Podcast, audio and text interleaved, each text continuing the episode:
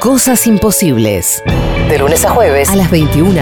Cosas, imposibles. con Maitena Aboitis Cosas imposibles. y Alejandro Lingenti.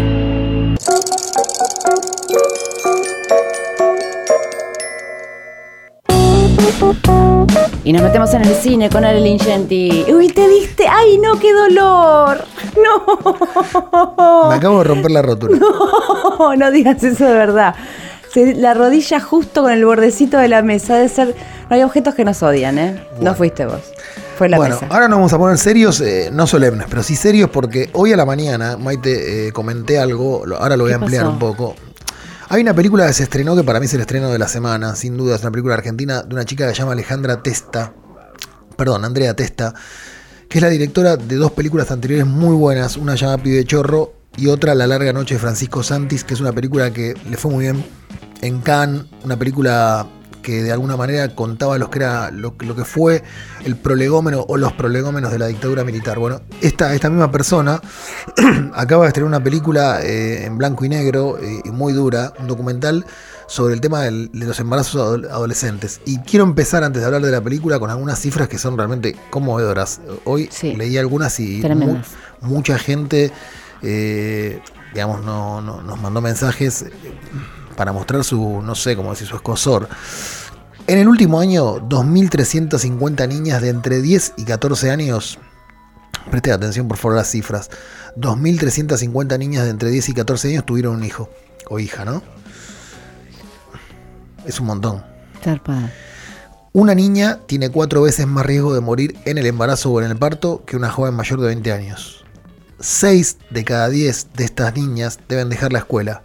O sea, todos los problemas que tiene agregado, ¿no? además de los sanitarios. En Argentina hay 700.000 nacimientos por año y esta cifra le llamó mucho la atención a Ari Jalad. El 16% es de madres adolescentes de entre 15 y 19 años. O sea, es mucho, es mucho. 16% de los nacimientos del año, que son 700.000, son de chicas que no deberían tener un hijo porque tienen 15 años. Son niñas, no son madres, no deben serlo, no pueden si no quieren. No sea, no, bueno, es un, es uno de los grandes temas. Digo, igual aparte, las cifras, es, eh, me cuesta mucho eso, ¿viste? Porque tienen que ser cifras súper exageradas para poder tomar conciencia. A mí me bastaría con que sean cinco las pibas y ya me da el mismo escosor, ¿entendés? Pero entiendo que estamos en una sociedad en donde si no son 2.558 no, no se entiende la violencia que significa para, para unas niñas eh, vivir lo que les toca vivir en esos casos. Estoy por, com- por completo de acuerdo, pero eh, encima la cifra es, es tremenda, ¿no? 300 adolescentes se convierten en madre por día en la Argentina. Es una barbaridad. Bueno, eh, la película de Andrea Testa, digamos, viene a concientizar sobre este asunto. Eh, es una película muy austera en términos eh, estéticos, es cámara fija en blanco y negro, eh, para ser lo menos intrusiva posible. Es documental. Es un documental. Eh, las médicas y las asistentes sociales les preguntan desde fuera de campo, o sea, no, no están en cámara, a las chicas entrevistadas, que cuentan todas experiencias íntimas que son realmente desgarradoras. Eh, la verdad que me parece que es una película con mucha sensibilidad, que respeta la- las posturas de cada una de las participantes en el documental, eh, no fuerza ni manipula ningún testimonio, eh, es muy cruda, es muy emocional la película. Eh, y lo que cuenta son las, las- las situaciones que atraviesan estas chicas y la crisis general del sistema de salud en la Argentina.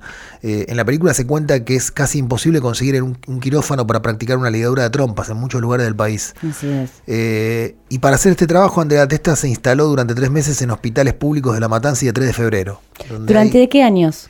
Los últimos el, el año pasado. Ah, ok. Eh, y la verdad es que, que la situación es dramática y está acá nomás, ¿no? Estamos hablando del conurbano bonaerense que está muy cerquita de acá de la capital. Eh, acá en la capital la verdad esto pasa menos, eh, porque creo que los capitalinos en ese sentido somos bastante privilegiados.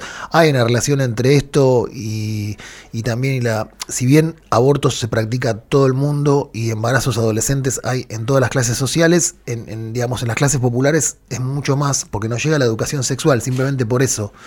Eh, con lo cual hay que hacer un trabajo muy, muy fuerte de, de educación sexual en ese sector. Eh, Bueno, las marchas que hacemos y el feminismo y el movimiento que estamos teniendo tiene que ver con eso, entre otras cosas, ¿no? No es, eh, o sea, es el aborto legal, seguro y gratuito, la libertad de decisión por nuestros cuerpos eh, y la libertad en todo sentido y, y- y querernos vivas. También. Bueno, creo Porque que esta la cantidad de película- femicidios que estuvieron habiendo en este mes es una cosa, es un espanto.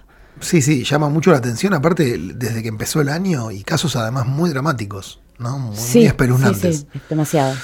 Eh, bueno, la película viene a concientizar sobre este problema, se llama Niña Madre. eh, la verdad que recomiendo eh, muy, muy eh, enfáticamente que la vean.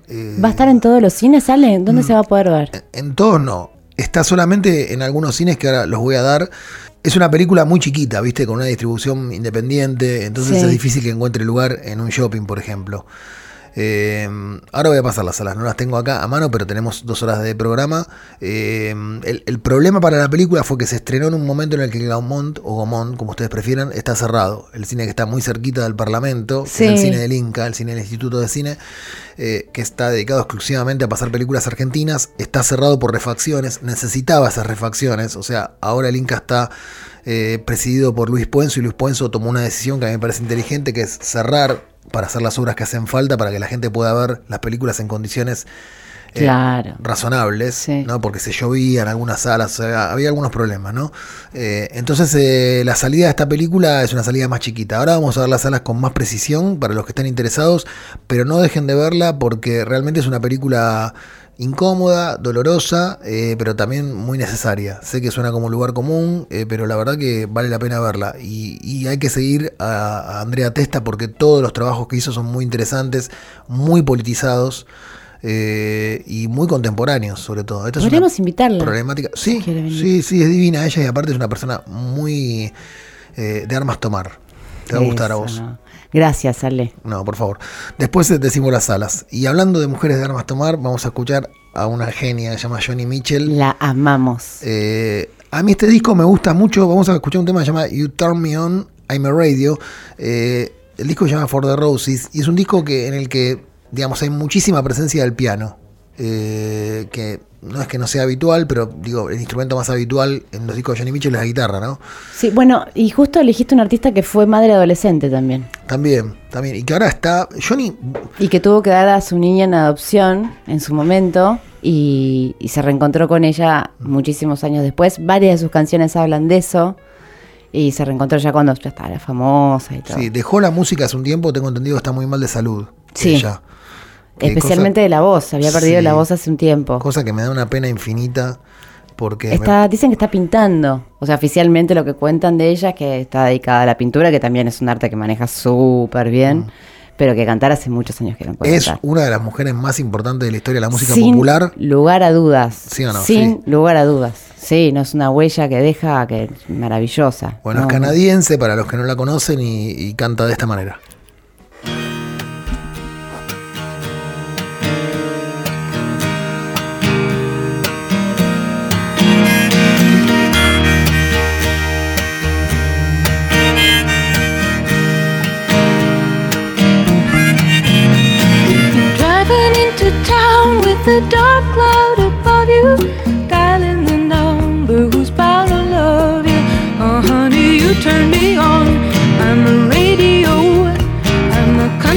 Station. I'm a little bit corny, I'm a wildflower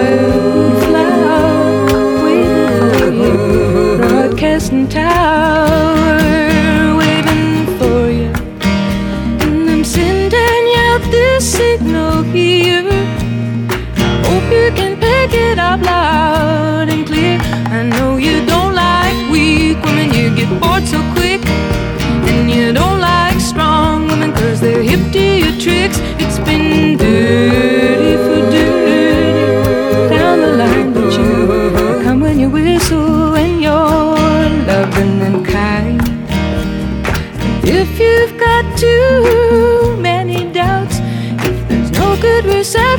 me, then tune me out. Cause honey, who needs the static?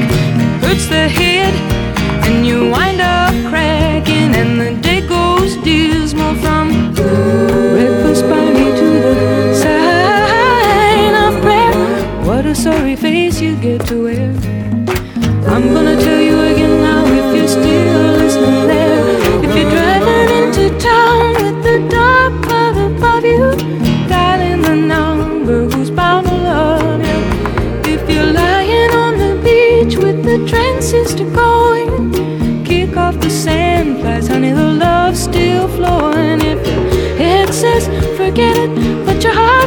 smoking. Call me at the station. The lines are open.